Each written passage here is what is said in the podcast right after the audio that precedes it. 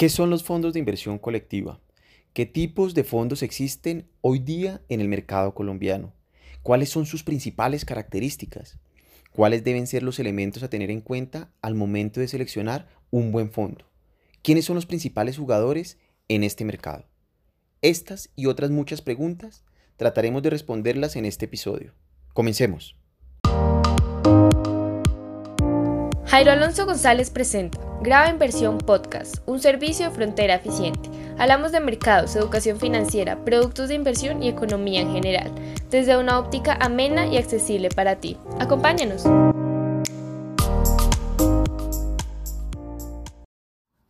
El día de hoy queremos tocar el tema de los fondos de inversión colectiva en Colombia a raíz de varias preguntas que surgieron después del primer episodio donde mencionamos este vehículo como mecanismo de ahorro e inversión. Además que, como lo mencionamos en ese primer episodio, eh, para mí digamos que es uno de los vehículos favoritos al momento de iniciar un proceso de inversión. Hoy día digamos que les puedo comentar que tanto personas naturales lo utilizan eh, de, de, alguna manera, podríamos decir que masivamente, como las, las entidades institucionales o los inversionistas profesionales también los utilizan como mecanismo de, eh, de inversión. Entonces, pues eh, este vehículo es muy importante eh, en el desarrollo de la educación financiera. varias entidades, digamos que el gobierno nacional central ha tratado de, de, promover este vehículo, primero que todo, como un mecanismo de ahorro. Y las entidades administradoras, que son los, las firmas comisionistas de bolsa, los, las sociedades fiduciarias o las sociedades administradoras de inversión, también han tratado, digamos que de masificar. Hoy día hay ya algunas herramientas eh, para acceder, podríamos decir, de una manera fácil de para el usuario, eh, digitales, eh, que las vamos a tocar más adelante. Entonces, pues empecemos por explicar qué son los fondos de inversión colectiva. Básicamente son mecanismos de ahorro e inversión administrados por sociedades fiduciarias, por firmas comisionistas de bolsa, eh, ambos tipos de entidades son vigilados y regulados por la Superintendencia Financiera de Colombia y el objetivo principal es eh, invertir recursos de varias personas en un portafolio eh, de activos financieros conforme a lo establecido en el reglamento del respectivo fondo. Estos tipos de recursos o estos recursos deben ser gestionados de manera colectiva con el propósito de obtener resultados económicos también de manera colectiva, para al final del día ser distribuidos proporcionalmente y de manera diaria entre la totalidad de los inversionistas. Hay dos tipos de fondos, los fondos de inversión colectiva abiertos y los fondos de inversión colectiva cerrados. Los fondos de inversión colectiva abiertos es que podemos invertir nuestros recursos cuando queramos. Aunque bueno, hay algunos que tienen un plazo mínimo de permanencia y pueden obligarnos a pagar una penalidad si queremos retirarlos en una fecha diferente a la establecida en el reglamento del fondo. Por otro lado están los fondos de inversión colectiva cerrados, en donde eh, la redención de estos aportes o de este dinero aportado se realiza solo en una fecha determinada por la sociedad administradora del fondo.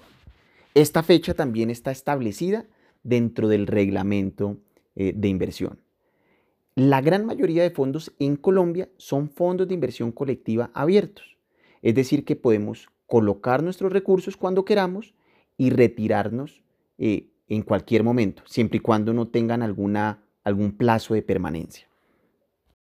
Adicionalmente es importante hacer un mapeo general de la industria de fondos de inversión colectiva en Colombia. Recordemos que solo pueden ser administrados por sociedades fiduciarias o por firmas comisionistas de bolsa. En Colombia hay aproximadamente unas 22 sociedades fiduciarias que administran en conjunto unos 65 billones de pesos, representados en varios tipos de fondos. Eh, dentro de los principales jugadores están eh, la fiduciaria Bancolombia, la fiduciaria del Banco de Bogotá, está la fiduciaria eh, una fiduciaria del Estado que es Fidu Previsora. Eh, bueno, tenemos a Fiduciaria de Vivienda, Fidu Popular, eh, Fidu Occidente, está Itau, tenemos realmente muchos jugadores que representan una muy buena masa de recursos para administrar. Adicionalmente tenemos las firmas comisionistas de bolsa, que hoy día están alrededor de unas 10 firmas comisionistas que administran en su conjunto unos 20 billones bajo administración. Eh, también digamos que están de las más importantes, está Corredores de Vivienda, está BTG Pactual, está Credicor Capital eh, y también digamos que los, estos tipos de fondos invierten en diferentes tipos de activos. Entonces, como se pueden dar cuenta, la industria es bastante representativa, tenemos de dónde elegir al momento de hacer una inversión eh, y las facilidades, pues cada una de ellas maneja unas, unos accesos eh, completamente diferentes o en algunos casos bastante homogéneos. Entonces, de ahí su importancia en la educación financiera para, para este país. Dentro de este mapeo es importante anotar lo que ocurrió en el mes de marzo. Justo cuando comenzó todo el ruido del COVID, cuando las cuarentenas fueron evidentes en Colombia, entonces digamos que a comienzo de mes la industria rondaba los 90 billones de recursos bajo administración y justo antes de finalizar el mes, para el día 25 26 de marzo, la industria ya valía 60 billones de pesos. Es decir, en, en un mes habían perdido casi 30 billones de pesos, lo cual digamos que se convirtió en una muy buena prueba eh, para el sector, puesto que pudieron hacerle frente a todos sus requerimientos de liquidez que los diferentes agentes del mercado, agentes llámese el gobierno, las industrias, el sector real, las personas naturales, eh, pues digamos que decidieron sacar sus recursos para hacerle frente a esta emergencia y estos recursos pudieron ser liquidados o otorgados al sistema de una manera eficiente sin ningún tipo de traumatismos. Entonces, esto es un muy buen espaldarazo a la industria en general de fondos. Y a hoy, por ejemplo, ya nuevamente se están recuperando, como, como les mencioné, ya hoy valen alrededor de unos 85 billones de pesos. No están como estaban a principios del mes de marzo, pero, pero digamos que a pesar de las circunstancias, nuevamente están logrando unos muy buenos montos eh, bajo administración. Actualmente la industria cuenta con más de 180 fondos de inversión. Entonces, saber cuál elegir o saber qué administrador elegir muchas veces resulta bastante complejo para el inversionista de a pie. Por ello fue que eh, la industria, a través de sus representantes, a fiduciarias, quien representa a las fiduciarias, y a fondos que representa a las firmas comisionistas de bolsa, decidieron eh, categorizar estos fondos. Entonces encontramos macro categorías y encontramos categorías. Dentro de estas macro categorías encontramos fondos accionarios, fondos balanceados, fondos de renta fija, fondos bursátiles, fondos inmobiliarios y otro tipo de fondos. Y dentro de estas macro categorías, pues hay unas subcategorías o categorías. Por ejemplo, para los fondos accionarios encontramos fondos accionarios nacionales, eh, encontramos fondos accionarios internacionales, por ejemplo, para, los, para la macrocategoría de fondos de renta fija, encontramos fondos de renta fija pesos, fondos de renta fija de corto plazo, fondo de renta fija de mediano plazo, de largo plazo. Entonces, estas macrocategorías lo que nos van a ayudar es a homogeneizar la información para que sea comparable y yo realmente saber quién está haciendo la mejor de las gestiones. Entonces, esto fue una tarea bien importante que realizó la industria de cara a que el inversionista tradicional o incluso los, los inversionistas profesionales puedan comparar estos fondos y saber al final del día cuál elegir con unos criterios que, ya, ya se los menciono, eh, pero pues digamos que terminaron siendo o terminó siendo de gran éxito este proyecto. Hoy día quien administra la categorización de los fondos es LBA Índices, quien es el que determina a partir de unos criterios de común acuerdo dónde se ubica cada uno de los fondos eh, y, y, en qué categoría, pues digamos, eh, va a estar representado eh, sus participaciones. Si ustedes quieren, digamos, que saber y entrar un poco más en detalle de estas categorías, en la página se llama cificcolombia.com. ahí pueden encontrar como más detalles para poder comparar los fondos. De igual manera, les voy a dejar un link donde pueden hacer un mapeo más integral de los fondos. Es una plataforma eh, donde ustedes pueden encontrar la industria de estos 85 billones y pueden saber eh, dónde ubicar cada una de las categorías, dónde se ubica cada una de las compañías y así digamos que tener como un criterio adicional de selección dentro de este proceso de, de aprendizaje y de educación financiera. Entonces ahora la pregunta es, ¿cuáles son los elementos, ya una vez conocido toda esta trayectoria de los fondos, eh, que debo tener en cuenta al momento de elegir eh, un fondo o un administrador? Lo primero es establecer su perfil de riesgo. Justo cuando usted se acerque a cualquiera de estas 33 entidades, ellos a través de sus representantes comerciales, representantes que deben estar certificados ante el autorregulador del mercado de valores, les van a realizar una serie de preguntas.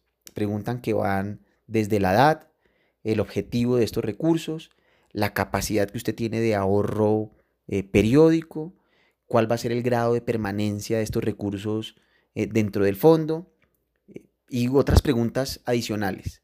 Con esto, digamos que sobre la mesa, lo que se hace es establecer qué tan averso es al riesgo o qué tan dispuesto está usted o qué tan tolerante está usted ante las pérdidas. Y con ello se le propone una serie de fondos que van, digamos que ligados a este perfil de riesgo. Esto, digamos que es principal y es primordial en un proceso de inversión. Cuando usted ya tiene ese perfil establecido, eh, ya no queda de otra que, que hacer sus aportes. Y estos aportes van desde 20 mil, 30 mil, 100 mil, 500 mil pesos. Realmente esta es la bondad de un fondo de inversión colectiva que usted a través de una cantidad pequeña puede diversificar el riesgo. Va a estar usted invertido en diferentes tipos de activos, solo con una fracción o un monto pequeño eh, de dinero. Eh, la otra ventaja, digamos, es que usted puede acceder a diferentes mercados. Eh, puede acceder al mercado de renta variable, puede acceder al mercado de renta fija internacional, eh, bueno, digamos que, que, esa es otra de las ventajas. El otro, y, claro, es eh, las economías de escala. Es usted poder hacer una inversión de este tipo que le pudiese costar eh, mucho más dinero, es poderlo hacer de una manera simple y fácil. Entonces, ese, ese es, esa es otra de las ventajas. Y una primordial es la liquidez.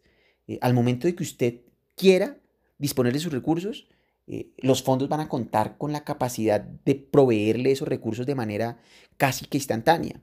Entonces, por eso digamos que la insistencia de que puedan hacer esa complementación entre cuentas de ahorro y trasladar esos recursos que utilizan en el día a día, trasladarlo a, otro tipo de fondos que les van a rentar algo más de dinero eh, y van a estar mejor alocados. Eso se llama planeación financiera.